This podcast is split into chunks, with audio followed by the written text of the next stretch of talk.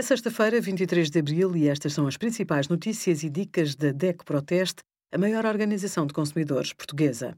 Hoje, em DECO.proteste.pt, sugerimos prestação social para a inclusão, apoio a pessoas com deficiência, os prós e contras dos cartões de fidelização e a parceria do cartão DECO Mais com a livraria online WUC, que oferece 6% de desconto na compra de livros.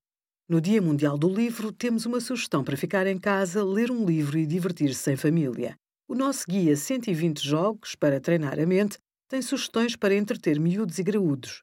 Experimente, por exemplo, o jogo Palavra Puxa Palavra. Estabeleça uma ordem de jogo, como o sentido dos ponteiros do relógio. O primeiro jogador diz uma palavra à sua escolha.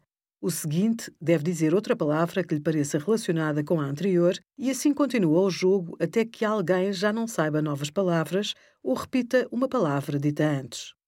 Obrigada por acompanhar a DEC Proteste a contribuir para consumidores mais informados, participativos e exigentes. Visite o nosso site em deco.proteste.pt.